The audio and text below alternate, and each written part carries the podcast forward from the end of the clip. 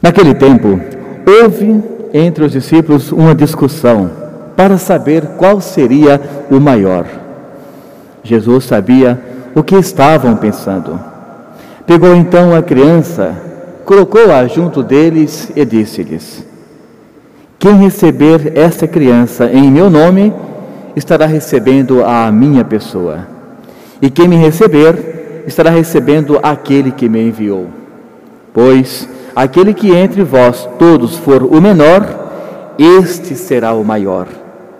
João então disse a Jesus: Mestre, vimos um homem que expulsa demônios em teu nome, mas nós lhe proibimos, porque não anda conosco.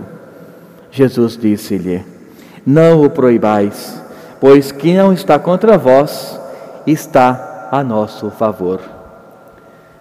Palavra da salvação. Glória a vós, Senhor. Irmãos e irmãs, mais uma vez Deus nos reúne em Sua casa para nos alimentarmos com o que Ele tem de melhor para nos oferecer. O encontro dos irmãos, da comunidade, a Sua palavra, que é edificante, que é vida, e a Eucaristia, que nos leva, ainda em realidade terrena, já nos eleva à dimensão celestial. Mas para que isso tudo tenha esse conjunto harmonioso, nós precisamos colocar em prática o ouvir a palavra de Deus e nesta prática nós aprendermos o que Ele tem a nos ensinar. Portanto, irmãos e irmãs, hoje, nesse contexto, de modo muito especial da primeira leitura, nós percebemos a ação de Deus na vida daqueles que creem plenamente nele. Ou seja, quem em Deus deposita uma confiança. Temos o livro de Jó, como bem sabemos, Jó é uma figura para nos explicar como nós podemos chegar até Deus mesmo com a chuva de turbulações que acontece em nossa vida, para vermos a fidelidade de Deus quando nós nos confiamos a Ele.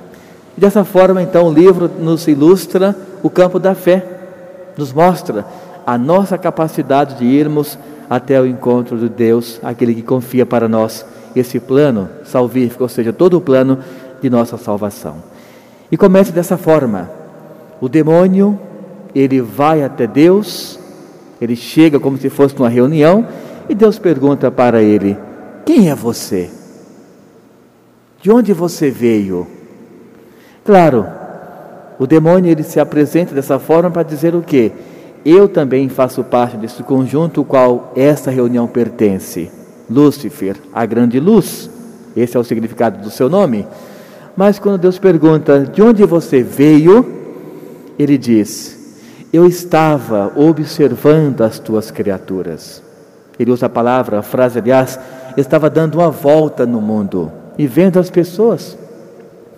Ele então, ao falar isso para Deus, Deus lhe diz: Olha, você observou no meu servo Jó, você viu como aquele homem tem uma fé exorbitante, como aquele homem tem uma fé imensa e louva o meu nome por todo sempre?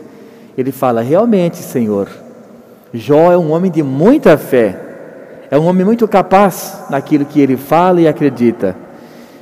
Mas existe um detalhe, Senhor. Para Jó nada está faltando, tem tudo. Uma vastidão muito grande de criações, tem muitas terras, tem seus criados, na sua família não há nenhuma discordância seus filhos, todos, né, um número muito grande, mas todos estão bem. Então, por que que Jó estaria de mal contigo, Senhor? Vejam a perspicácia do demônio. E fala assim para Deus: dá um pouquinho de sofrimento para esse homem e verás se ele ainda vai louvar ou não o teu nome. E Deus assim fala para ele: tudo bem, podes tentar Jó Tentes. Pode ir levar para ele tribulações, porque eu confio na fé desse homem. Mas você vai tentá-lo até o ponto em que eu permitir. E o diabo se retirou, o demônio foi, foi embora. No entanto, foi à procura de Jó. E logo na sequência nós vimos tantas desgraças que aconteceram na vida deste homem. Humanamente falando, qualquer um perderia a fé, entre aspas. Ou seja, qualquer um desanimaria de levar a vida avante ou de dizer assim: aonde está o meu Deus que eu tanto confio nele? Por que permitiu tanta morte de pessoas do rebanho, da minha família? Onde está esse Deus que eu sempre o exaltei? E o demônio foi gradativamente, ou seja, todos os dias, tirando aquela confiança que Jó tinha no querer do, do seu dia a dia, suas plantações, seus, suas, suas criações, aliás, sua família, seus bens, foi tirando tudo gradativamente. Qual, qual era a esperança do diabo? Que Jó não mais temesse a Deus. Essa era a única esperança que Jó, perdão, que o diabo tinha em relação a Jó. Mas Jó foi um homem sempre muito temente a Deus. E por mais desgraças que aconteceram na sua vida, ele jamais disse assim por todo um sempre, né, que Deus não estava mais com ele. Ele chegou, sim, é verdade, num ponto humano de dizer que o dia é da sua morte, perdão, da sua vida, né, da sua vinda a esse mundo, poderia nem ter acontecido, ou seja, a sua morte ele desejou, mas foi no ápice da dimensão humana. Mas depois redobrou a sua confiança em Deus e em momento algum ele deixou Deus de lado na sua vida e exaltou o demônio, ou algo parecido ou ficou chateado, bravo com Deus, depois que passou toda essa tormenta humana. E Deus, então, como bem sabemos, no finalzinho do livro de Jó, depois do capítulo 42, Deus fala que porque Jó foi um homem fiel, prudente, insistente na fé, mesmo com tantas percas, Deus daria para ele multiplicado tudo o que ele tinha. E assim ele recebeu. Multiplicou todos os seus bens, suas criaturas, suas terras, enfim, para dizer o que, irmãos e irmãs? Claro, não é que Deus ele está preocupado nos bens materiais, não é essa. A leitura é outra. A leitura é para dizer o que?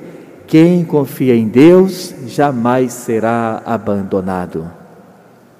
Toda e qualquer prece que nós fazemos, ela chega até os ouvidos, ou adentrar mais ainda, ela chega até o coração de Deus. E Deus assim faz acontecer aquilo que é bom para nós. É isso que Jó quer nos mostrar. Depois de tanto sofrimento, ele não desanimou em dizer: Não, o meu Deus sempre foi fiel e ele assim o será por todo sempre. E Deus não o desapontou. O demônio, bem que tentou, bem que tentou se infiltrar para dizer: Jó, perde a fé, deixa esse homem, esse seu Deus de lado mas Jó não desanimou e não desapontou a Deus. Então, irmãos e irmãs, somos hoje convidados também a fazermos esse ponto da nossa fé, esse ponto primordial, sabendo que os sofrimentos humanos acontecem na vida de todos nós, sem exceção, de quem mora na rua até o Papa. Toda a dimensão humana passa por sofrimentos, ninguém está isento. Mas a questão é o que? Nós nos mantermos firmes na confiança em Deus. O que o demônio quer com tanta fraqueza humana? Que nós desanimemos da fé, da confiança em Deus, aí tudo piora. Tudo vira um turbilhão onde parece que não tem uma única saída sequer. Mas se levarmos avante, compreendendo que os problemas fazem parte da nossa formação humana, e sabendo que Deus, ele, quando nós nos reorientamos para Ele, Ele nos mostra uma saída, com certeza, todo e qualquer desafio humano, Deus vai nos dar essa porta, esta oportunidade. Então pensamos a Ele que ilumine cada um de nós, nossa família, nossas situações que vivemos no dia a dia e que o Espírito Santo nos mostre a capacidade de adentrarmos na porta da salvação.